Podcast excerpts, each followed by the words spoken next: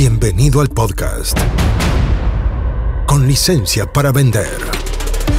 Aquí aprenderás cómo llevar las ventas de tu empresa de tecnología al siguiente nivel.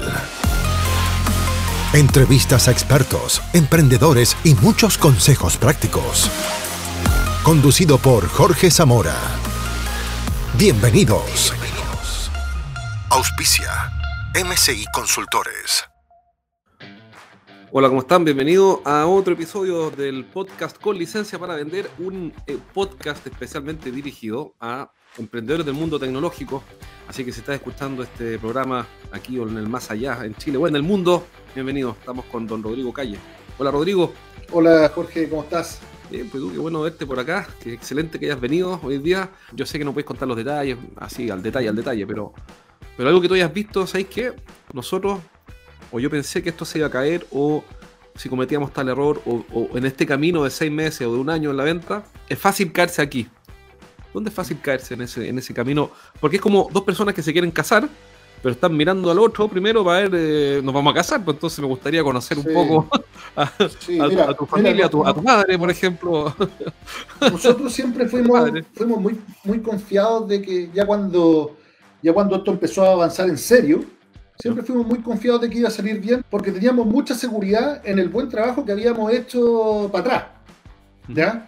Pero, pero ese buen trabajo que tú has hecho para atrás en este caso, no solamente en la pega que tú hayas hecho, es, por ejemplo, en temas de ordenamiento financiero. ¿Ya? ¿Ya? Para atrás tú tienes que tener todos tus temas contables financieros muy bien ordenados porque te hacen un due diligence, una revisión de todas las cosas. Entonces, si tú decís, mira, yo el año 2010 vendí esto, el 2011 vendí esto, el 2012 vendí esto, este fue mi vida del 2013, el 2014, te van a revisar todo para atrás. Entonces, eh, acá es muy importante ir y decir, ya, esta es mi realidad y esto es lo que yo quiero a futuro porque si tú dices, esta es mi realidad, y después cuando te hacen esta revisión, ¿no es esa tu realidad? Ahí se puede caer. Exactamente. Entonces es muy, muy importante tener todo en orden. Entonces también yo le recomiendo a los emprendedores porque a veces uno se, enfoca solamente en vender, en el producto y en vender. Claro. Pero tan importante es crecer en todas las dimensiones que, que puede ir creciendo una empresa. Tener todos los aspectos legales ordenados, eh, tener un gobierno corporativo que te vaya apoyando, tener todos los temas administrativos, financieros ordenados, todos los temas de recursos humanos ordenadísimos, tener al día todas las imposiciones de, los trabajadores, eh, los dominios de los sitios web y todo a tu nombre, registro de marca, eh, los temas de propiedad industrial, propiedad intelectual, todas esas cosas son fundamentales y son cosas que administrativamente no, son parte del core de tu negocio, pero sí igualmente son, tienen que estar ahí, en orden. Hace todo sentido el mundo. Una vez hice un emprendimiento con un amigo, nos fue mal y nuestro foco estaba principalmente puesto en las ventas y en la tecnología, muy poco en la administración. Y nos salió brutalmente caro. Nos demoramos harto en pagar esos errores. Así, que de verdad, de verdad lo que tú dices. Oye, supongamos que tu hijo, tu hijo tiene 24 años y egresó como ingeniero civil informático. ¿Ya? Entonces, dice, oye, papá, es que no quiero trabajar en una empresa, quiero emprender. Pero solo te acepto que me des un consejo. No dos, ni tres, ni cuatro, no quiero latas, quiero que me des uno, pero yo ese te voy a hacer caso. ¿Cuál es ese un consejo que le daría a tu hijo? No todo es emprender. ¿Ya? El trabajo, el trabajo, digamos, tradicional también es muy bueno. ¿ah? Yo, yo ahora también veo muchos gurús que como que dicen, no, todos tienen que emprender. Emprender es una opción, pero no, no, no toda. De hecho, los emprendimientos, sin que la gente no quisiera trabajar en ellos, no les podría ir, bien a ninguno. Entonces, emprender es una opción tan válida como no emprender. Y si es que tú no emprendes, tenés que buscarte una pega que te guste. Porque si estás en una pega que no te guste, también una bomba de tiempo. Sí, otra opción también que vi, vi ayer con un, con un, gerente de una empresa de tecnología es que mm, lo ha hecho fantástico, un tipo realmente brillante, que vale la pena conocerlo un día. Eh, y lo que está haciendo es proponer en su plan de compensación un porcentaje de la empresa. El 10% en este caso. Y es parte de la negociación, el tipo es un talento. Y, es una forma de emprender diferente a, partir de cero eh, en un bar con dos cervezas y, comerse toda la curva de aprendizaje. Porque en realidad no somos todos los seres humanos diferentes. Yo no puedo esperar que, que todos sean como yo y les guste el 100% de riesgo, como a mí o como a ti, no sé, y, y estar dispuesto a pasar por todo ese Valle de la Muerte, etcétera. Tal, una forma de emprender para alguien que no quiere es emprender con otro emprendimiento, es decir, acercarse a una empresa que ya existe y decirle, mira, yo te puedo ayudar en esto y, que, sea, y que sea mi premio un stock option de acuerdo a desempeño, incluso así algo parecido a lo que te ofrecieron o lo que se usa al momento de comprar. Exactamente, de hecho, yo, por ejemplo, bueno, siempre antes de emprender, eh, yo trabajaba ya en, en distintas empresas igual me gustaba, yo la pasaba bien trabajando. Y ahora, luego de haber vendido mi empresa, ahora yo nuevamente trabajo. Porque, o sea, siempre he trabajado, me refiero a, me he empleado de, nuestra empresa a, esta nueva realidad y también he entretenido. Si, si no he entretenido una o la otra. Oye, y cuando, cuando entra ese otro tema, dos, dos, dos puntos que hay que tocar. El primero, es ese. Conozco un emprendedor, bueno, que me dice amigo al final, y me contó que cuando vendió su empresa, el choque de cultura fue muy duro. Entonces, no te puedo pedir que me cuentes detalles de la interna, pero más que ir al choque de cultura, vea, cuéntame cosas positivas. Algo que tú hayas dicho, ¿sabes qué?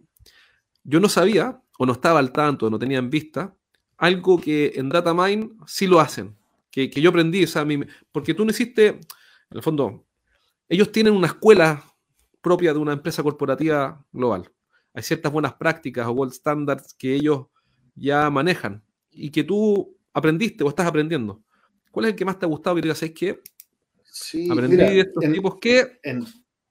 En, realidad esto ha sido... Eh, quizás yo he tenido suerte, porque en realidad lo que te puedo contar es súper positivo porque, bueno, nosotros somos una startup o éramos una startup, site, que teníamos mentalidad de startup, es decir, somos ágiles, somos flexibles, somos rápidos, podemos cambiar de rumbo rápidamente, ¿ya? Y nos unimos a esta gran empresa que es DataMine, que es gigante, entonces tiene muchos procesos, en lo administrativo, muchos procesos, a veces son un poco lentos o, o más lentos de lo que es una startup. Lógico.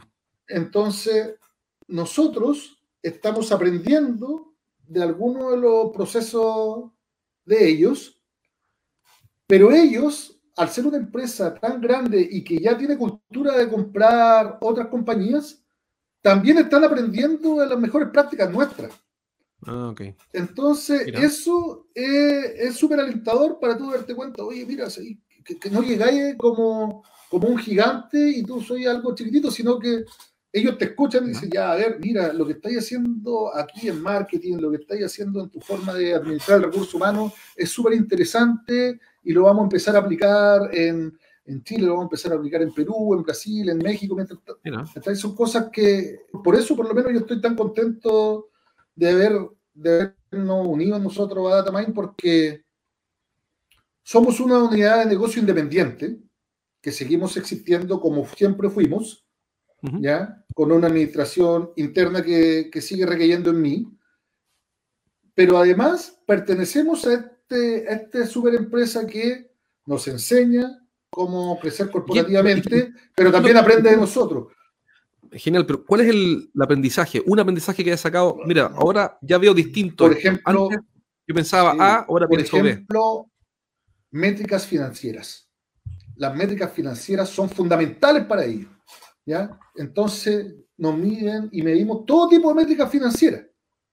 No solamente las que medíamos, sí, no solamente las que medíamos nosotros, eh, digamos, como startup que, o como software as a service de, el MRR, el ARR, el lifetime value, el costo de adquisición de clientes, sino también eh, medimos ahora eh, los porcentajes de, no sé, de servicios profesionales, Evita, Evita, Evit, un montón de cosas que, que estamos aprendiendo y entendiendo por qué se miden en función de los objetivos del negocio que tú tienes a largo plazo. Perfecto. Métrica financiera al servicio de la visión de largo plazo. Exactamente. Qué interesante, ¿eh? Si eres un emprendedor tecnológico, este mensaje es para ti. Te invito a un entrenamiento que hago para emprendedores del mundo TI en vivo. Podrás hacer todas tus preguntas y vas a aprender las mejores estrategias para hacer crecer tus ventas. Ingresa a eduventas.com y postula por un cupo. Son cupos limitados, así que aprovecha y hazlo ahora mismo. Ingresa a eduventas.com y entrénate conmigo aprendiendo las mejores estrategias para hacer crecer tu negocio tecnológico. Porque en realidad las métricas financieras, cuando, tú las mides y las sigues, es, es para conocer tu negocio de mejor forma. A veces tú crees que tú tienes un negocio y no, no es tan bueno, o si es tan bueno. Por ejemplo, antes, nosotros, antes de, antes de, vender, en algún momento la Fundación Chile me puso en contacto con un gurú del software as a service de, de Estados Unidos. Y tuvimos una reunión y empezamos a conversar y me, me, preguntó por la regla de los 40. Me dijo, ya, tú soy un SAS, ¿cómo estás con la Rule of 40? Y yo quedé para adentro. Dije, no tengo idea lo que es eso. ¿Cachai? Y, y, le dije que no tengo idea lo que es eso. Me dijo, ya, pues. Y me, dijo, ya, han de estudiar y la próxima vez que nos juntemos, hay que saber lo que es la, la regla de los 40. Y es una métrica de los software as a service que dicen que un software as a service es sano cuando la suma de tu crecimiento más la suma de tu margen o tu vida suma 40. Es decir, si tú crecí 20% y tenías un 20% de vida, está en 40, está bien. Estáis sano. Si es que tú creces cero, al menos tienes que tener un 40% de vida para seguir sano. ¿Cachai? Entonces, eh, tiene toda lógica con un negocio software as a service que es de cliente recurrente que va creciendo en el tiempo. Eh, ¿Por qué tiene toda lógica en, para software as a service particularmente, en tu opinión? Porque el software as a service es una empresa que se envía a través de la recurrencia de tu cliente existente. Es decir, yo cierro un contrato con un cliente y me paga 10 pesos mensuales eternamente. ¿Ya? y ya dos clientes, 20 eso, y a medida que tengo más clientes voy creciendo esta métrica recurrente. Entonces, si tú ves esta regla de los 40, dice que el riesgo de morir de un momento a otro, si es que tú cumples con esta regla de los 40, es mínimo. Porque mm. si tú pierdes un cliente, todavía tenías un 40% margen que te va a permitir seguir existiendo. O si es que baja tu EBITDA y tienes que subir tus costos, tiene un porcentaje de crecimiento que te va a permitir que el mes siguiente tenga un mayor revenue para asumir ese aumento de tus costos. Para ir cerrando la entrevista de día que ha estado súper entretenida y mm, voy a, el tema de la regla de los 40 lo encuentro genial. Bueno, varias cosas tengo notadas aquí.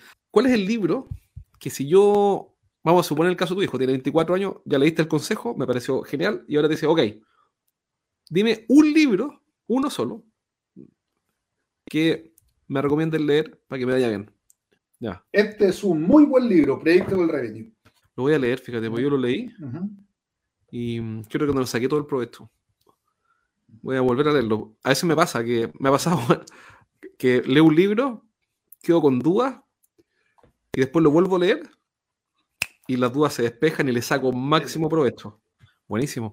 Otra pregunta. ¿Qué pregunta yo te debería haber hecho hoy, pero hasta ahora no la he hecho. ¿Qué es lo que yo espero de, de Site en los próximos años? En, en, en el, el, mediano plazo. En 10 años más, ¿qué debería hacer Site? Yo espero que Site en, menos de 10 años, en 5 años más, sea el software as a service para la gestión de, de sustentabilidad o ESG más grande del mundo. Eso es lo que es lo que nosotros estamos persiguiendo. Excelente. Bonita visión porque es desafiante. Sí, es súper desafiante, pero, pero ahora la podemos realizar porque somos parte de una corporación que está en todo el mundo. Ah, perfecto. Entonces ya no es... Está el acceso a mercado, está, hecho, está el acceso a mercado, está el respaldo de, un, de, un, de una empresa ah. gigante, están las redes, está el apoyo tecnológico. Entonces, es, fundamental. Y todo eso lo tenemos. Oye, una última pregunta, ahora sí que sí, para ir cerrando, que no quiera quedarme con esta pregunta del tintero. Conozco varios emprendedores tecnológicos que le digo, oye, ¿por qué no necesitas capital? Porque ya tienes un producto, estás vendiendo, te está yendo bien, vende, no sé, dos millones de dólares, un millón de dólares. Podrías crecer mucho más si, si levantaras capital. Le tienen susto a eso. Lo percibo, no me lo dicen. No me dicen tengo susto. Pero lo sacamos completamente de su zona de confort porque implica tener todo en orden para la due diligence, saber enfrentar la conversación, saber hacer una oferta, tener un mentor, que es clave, para mí es clave, clave tener un mentor, y estoy completamente de acuerdo contigo. ¿Qué le dirías a alguien que siente temor y dice, no, no, no es momento, no es momento? Porque cuando alguien tiene temor dice que no es momento, que es típico. No sé, ¿has visto ese fenómeno, no? Sí, y hay, hay un tema que yo soy un poco contramercado en lo que se refiere al levantamiento capital. ¿Ya? Eh, yo creo que no es necesario levantar capital siempre. Perfecto. ¿Ya? La, hay, ahora hay como una especie de que todo el mundo tiene que levantar capital, todos tienen que ser Uber, todos tienen que ser unicornio. Y lo que yo recomendaría y lo que le hace bien a la sociedad es que todos los emprendimientos agreguen valor a la sociedad o a sus clientes, más que todos los emprendimientos se valoricen en miles de millones de dólares. ¿ya? Eh, Además que hay muchas empresas que están valorizadas en función de aumentos de capital y no en venta. Sí. ¿Ya? Eh, yo creo que es más importante que se enfoquen en vender que en levantar plata. Y esa es una gran diferencia del mercado eh, latino, por decir de alguna forma, en lo que es Venture Capital respecto a lo que es mercados mucho más maduros como, no sé, Silicon Valley, etcétera, que allá la pega el emprendedor es levantar plata. Mm y es levantar plata y levantar plata y levantar capital. Y de hecho conozco muchos emprendimientos que levantan capital y no, están, no han terminado de levantar una ronda y ya están pensando en la siguiente y cada tres meses van levantando ronda. Y, más que no generan utilidad, ni siquiera generan valor, eh, no, generan venta. Entonces yo, mi recomendación es que levanta capital cuando ya no podáis crecer desde desde otra forma y revisa bien con quién vaya a levantar capital porque tener un nuevo socio es como casarse, es una relación inquebrantable y la tenéis que tener para siempre, entonces tenéis que estar bien seguro quiénes van a ser tus próximos socios, de, llevarte bien con ellos, de, conversar con quienes ellos ya invirtieron, para, oye, ¿cómo te, cómo te lleváis con él? ¿Cómo son? Buen ¿ah? qué, buen, qué buen punto es. Que, contigo, ¿no? Es que buen punto si, si yo voy a tener un socio nuevo, es muy buena idea conversar con algún socio actual de ellos para saber qué tal es la relación, ¿no? Sí, por supuesto, es fundamental ese que todos los que estén pensando en levantar capital lo hagan. Qué buena. Mm. Qué buen consejo. Súper simple, pero súper buen consejo. Bueno, Rodrigo, muchísimas gracias por la conversa de hoy día, por la entrevista. Tengo un montón de notas acá, aprendí un montón. Yo creo que es de mucho valor la conversación. Solo, mira, piensa en el último tip que viste, que eh, hablar con el socio para conocer al socio, eh, al socio nuevo. Eh, ya, ya eso puede ahorrarle muchos dolores de cabeza a un emprendedor tecnológico que nos esté escuchando. Y, también me gusta mucho que tú, eh, lo que tú dijiste, que en el fondo, claro, hoy día lo políticamente correcto es repetir lo que algún gurú dice en LinkedIn o no sé dónde, pero en realidad no todos tienen que levantar capital ni ser Uber. La pregunta es para qué, y, pero sobre todo si es que estás agregando valor antes. Yo creo que son grandes puntos, así que te lo agradezco muchísimo. Si alguien quiere conocerte, contactarte por alguna razón, ¿cómo puede conectarse o contactarse contigo? LinkedIn, yo soy usuario full de LinkedIn. ¿ya? Y me encanta LinkedIn, así que cualquiera me manda una invitación, la voy a aceptar y podemos conversar por ahí 100%. Buenísimo, excelente. Muchas gracias, Rodrigo Calle, nuevamente. Rodrigo Calle, cofundador de Site una empresa que acaba de ser vendida hace poco a Datamine, una corporación global, para, y, lo que hacen es salvar vidas finalmente, bajar el riesgo de las operaciones salvando vidas. Un abrazo Rodrigo, muchas gracias y nuevamente fantástica la conversación, aprendí mucho y estoy seguro que muchas personas que escuchan este programa, que son varios miles al mes, eh, van a sacarle mucho provecho. Muchas gracias Jorge y encantado, muy buena conversa también desde mi punto de vista. Gracias Dios. Ya, cuídate. Chao. Hasta aquí llegamos por hoy.